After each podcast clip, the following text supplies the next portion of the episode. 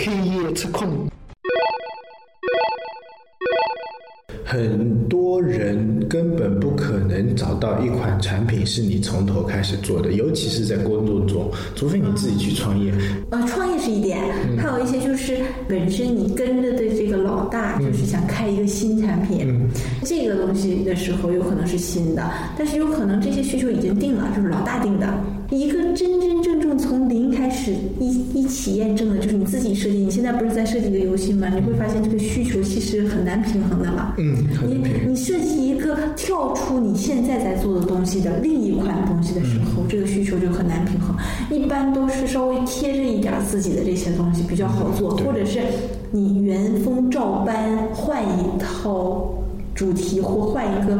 弄法，这个东西比较容易。就收集需求从零开始的是最难的，因为你压根儿不知道你这个零的到一里面这个一是哪一些是一，哪一些是一，就是最基本的核心需求，然后一再升二。对不对？嗯，最难的这一步就是一这步。对。但是如果我们现在就是像我们的执行这种啊，其实已经有二三四了。嗯。那我们自己就筛了，所谓的收集需求已经在二三四的基础上了。一那几个一定要用的东西，我们根本就不会去动它的。就所以现在的情况就是，收集需求分两种，一个是你从零开始的收集需求。咱俩也做过这种类似的，就自己想想的这种产品，但会发现其实要弄成一个很完整的体系是比较难的。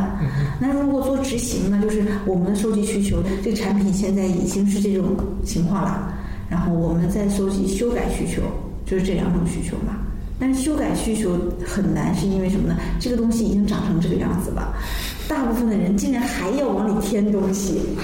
可能是整个现有环境下的一些通病，大家都不喜欢去继承别人的东西，而是老是喜欢自己搞一些东西。产，然后产品经理也是这样，看别人的东西，觉得啊这里糟了，那里糟了，推倒重新重来吧。但是你收集的需求还是那些啊，那你组成这跟需求其实关系不大的，你是你产品设计，但是你需求还是那么多。对，就是你需求在没有增加的情况下，你可以做出各种各样的产品来。但是你收集这个需求的时候，你会发现每一个人的立足点都不一样。其实需求在收集阶段中啊，就像打个比方，就像乐高的积木嘛，一块一块的，是很块状的。然后也有很抽象的，就是这个抽象是对整个产品来说它是抽象的，但是对单个需求来说它其实是很具体的。然后你一下子收集上来，或者说你一下子自己能想到的需求，就有好几十个或者好好几个。你要把这些需求怎么拼出来一个看上去不错的东西，长得又结实牢固的，那这是产品经理比较考验的一个地方。头脑风暴阶段是可以这样的想一些异想天开的活动，因为这个阶段的话，大家还是只是在想。然后你如果到第二阶段，慢慢的就要开始收敛，把一些不切实际的，或者说现在不适宜视线的，或者说跟别人搭不起来的东西，慢慢的边缘化，而不是说，嗯，不能说对错啊，这个阶段只能说把它边缘化，把一些能搭起来、聚起来的东西，把它先聚起来。然后再去慢慢雕琢。在收集的时候啊，大部分的产品经理都很有自己的目的性的。他收集的时候，他就会他喜欢什么样子的，对，或者是我喜欢什么样子的，我我就引导所有的在场观众们走这个路子。那这个其实是会议经常会出现的这种情况。嗯嗯嗯，是在收集的时候，想平衡的收集其实是很难的。对。其实像收集需求这个啊，以前我做的软件啊，真的是比较行业内的，然后是比较具象的啊。那那时候我们其实根本也不知道收集需求吧，我们那时候是叫去体验，然后去呃跟他们跟那些职工他们在怎么操作，我们就去看以前这纸质化的东西是怎么搞的，然后流程是怎么做的，然后再把它收集起来，尽量原封不动的把它搬到电脑系统上面。去无纸化，但是你不能去改它的流程，因为他们已经走得很熟了。你如果改流程，他们根本不愿意，不会用这些东西。然后你就是把纸质上的东西搬到他们的东西，然后你要去了解他们的工种。那比如说以前我给电厂做系统的时候，他们都是三班倒的，一天是八个小时，是吧？晚上的人人的工作状态可能和白天的人工作状态不是很一样，有些时效性很紧急的这些东西。那时候我们住在电厂里面，然后跟他们一起，他们上班我们也上班，他们下班我们也上下班，一来就坐在他们边上，就先给他们当小秘书，这是比较具象化的，只是给某一个企业定制的。那像现在做的就是说，你的用户是海量的，你收集是回来的需求也是海量的。这时候我觉得收集需求啊，就你基本上不用去。做了，通过用户他自身反馈的这些东西过来，公司的各种用户调研啊，各种反馈过来的需求已经很多了。基本上应该不是你自己在做了，而是需求堆积到你这里，直接进入分析这个阶段的。呃，我遇到过一个跟现在这两个情况都不太一样啊。我在做移动互联网的这一段前一段时间，参与过报社媒体，他想互联网化，他想做一款产品，然后但他们的思维还是报业集团的那种思维，他们做出的产品还是很接近报纸的，嗯，就他们认为用户还是。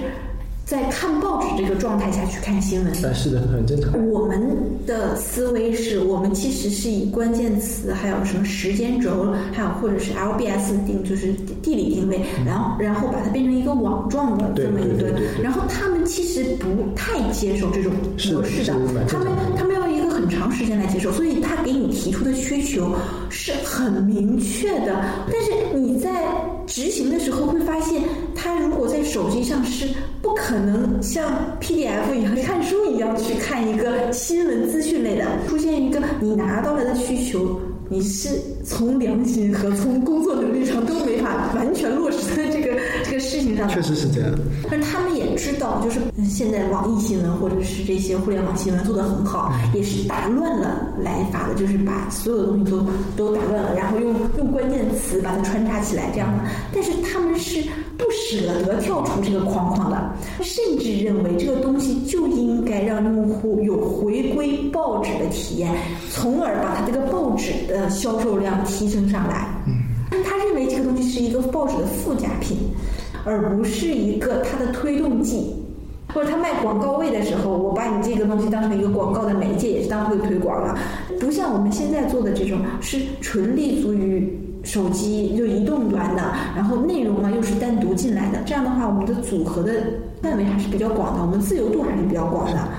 就现在为什么这么推行什么叫移动互联网思维啊？其实这个有什么移动互联网思维？这他妈纯属扯淡！我觉得哪有什么移动互联网思维？都是不懂移动互联网思维的人就是就是因为一些传统的实业或者实体被一些手机上的 APP 给打败了，或者说被蒙蔽了双眼。其实他们实力还是很强的。你你说报纸，然后他想突破，他想怎样？人家想啊，你们就是把纸质的东西搬到手机上嘛？那我们也。能搬啊，然后脑子里有那种思想在，就是说我有这行业很牛逼的经验，我有这对我有这行业原先垄断的资源，这些资源原先是被我整合在一起的，只是现在是被你利用了而已。如果我进军这个行业，我再把这个东西给垄断掉的话，你就没有这种。他们舍不得打散这个体系，这时候的需求就很奇怪了，就有点像跨行业的需求。传统商业、传统媒体，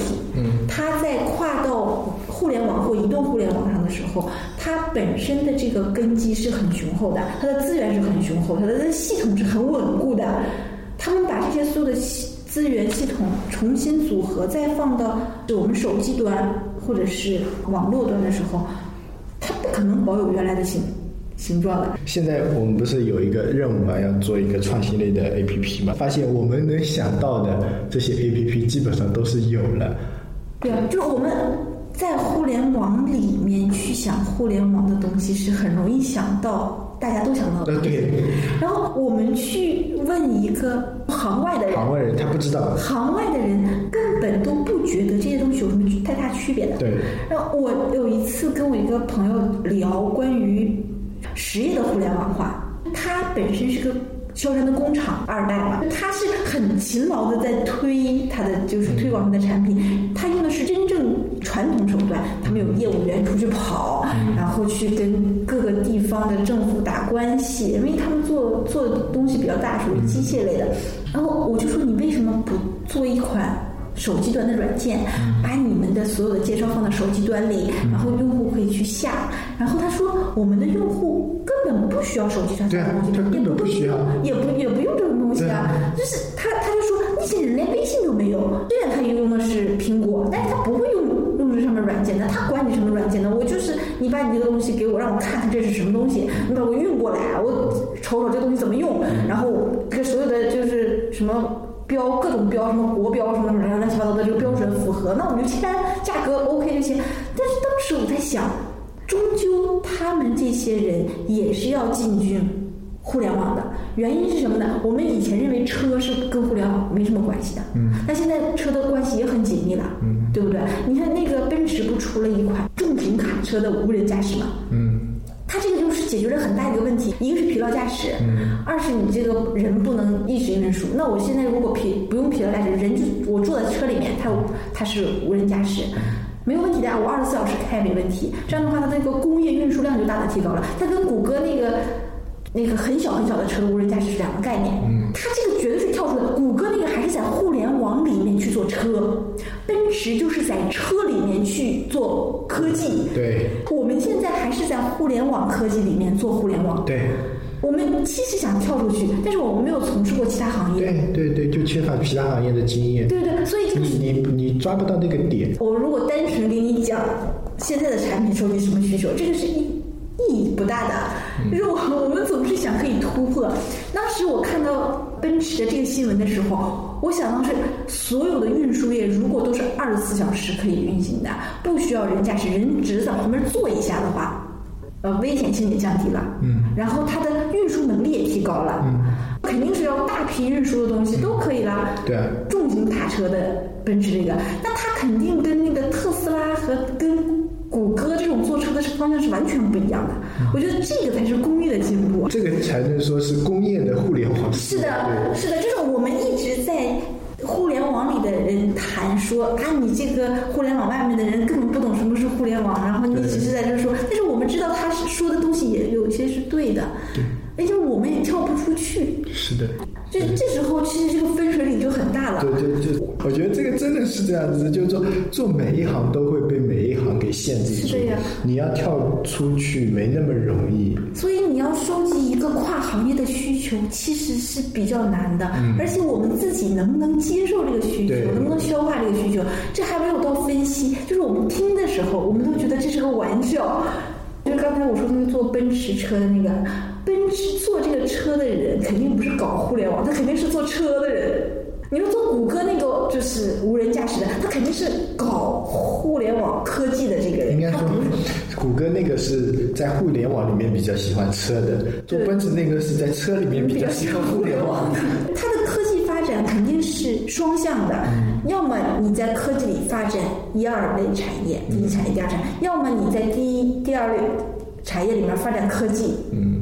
它这两个想融在一起也很难的。手机有很多东西可以做，但是我们真的要我们去跨出这个移动互联网的圈子，去做另一个圈子的移动互联网化，这个东西对于咱们来说实在是太难。不是对，不是把实体的东西搬到手机上就叫移动互联网。是的。对啊，你就算流程照搬，体验做的再好，那也不是那个味道。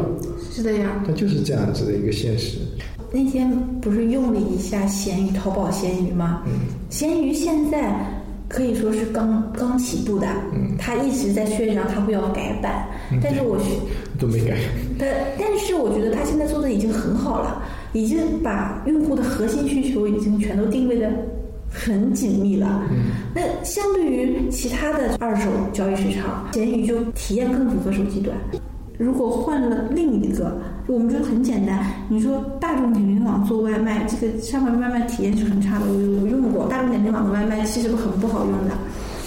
所以就是大众点评网其实还是做网页界面做的很好，比如做评论网页评论啊，就是这种做的很好。你像那个。太平洋电脑网，它做网页做的已经很好了，但手机端、手机端都不好用的。搜房也是，搜房也是，就是它这个需求收集的时候，已经定了他是什么需求，他去产品经理这个到他手里的时候，就定了一个框，他把把这个需求收集的时候，就收集了这么一个框，而且必须掌握在个框里的。嗯。所以这个收集需求的时候，它本身就已经方向性就已经已经很明确了。这个其实是很难做跨行业的东西的。如果你想跨，一个是收集，二是分析。你你收集都带框了，你的分析不可能不带框。嗯，就是当自己是一个用户嘛，去切身实地的看他们。就昨天晚上我就坐在那个广场上，然后就坐在那边看那些广场舞大妈，然后在想他们这个到底有什么乐趣呢？啊，可能以前就是觉得一两个人跳不过瘾，然后就是一两个人跳嘛也没胆子，后来一大群人跳嘛。就有胆子一起跳了，然后跳着跳着嘛，就吸引更多人来了，更多人来了嘛，就形成一个群体组织，然后有一群人就会有第二群人，中国人就是这样子啊。就是我们骨子里面那种从众和集体荣誉感嘛，因为从众是一个从众心理，还有集体荣誉感，对，还有就是这种羊群心理也是很很对，羊群应该算羊群心理，从众我觉得倒还好，不一定每个人都很从。嗯，总结归纳下来呢，第二个阶段就是分析这个阶段。分析这个阶段也挺好玩的，就是说，举个简单的例子，说我要吃饭，这其实算一个比较具象的需求了，它就是要吃饭。其实，但是它的核心需求不是我要吃饭，它的核心需求是我饿了，是你怎么想办法把他的肚子填饱。他我要吃饭，这个只是一种需求的表达，他觉得这个是最适合他的表达，因为吃饭嘛，大家都懂。但是，往往有很多人就把吃饭当成目标需求开始做，是的，是的，然后就想着我要把这个饭做成怎么样子。其实不是的，有时候他只是说我要吃饭，只是我肚子饿了。你给我两个包子，说不定我也能接受。那你给我一碗蛋炒饭，我也能接受。你给我面，我也接受。披萨也能接受。关键是有多大能力，提供的多大的事情，怎么快速的把它。解决掉饿这个事情才是最主要的。只要你不是给他吃的是糟烂的东西，对吧？这个所以需求分析阶段就很考验人了。这个东西，这个真的跟经验有关。新人或者说呃在这行业混得不熟的人，基本上分析不到点子上去。包括像我们现在这样，自己也经常犯这种种错误。有时候根本就不是这个需求，以为自己抓到了用户的痛点。结果还不是隔靴搔痒。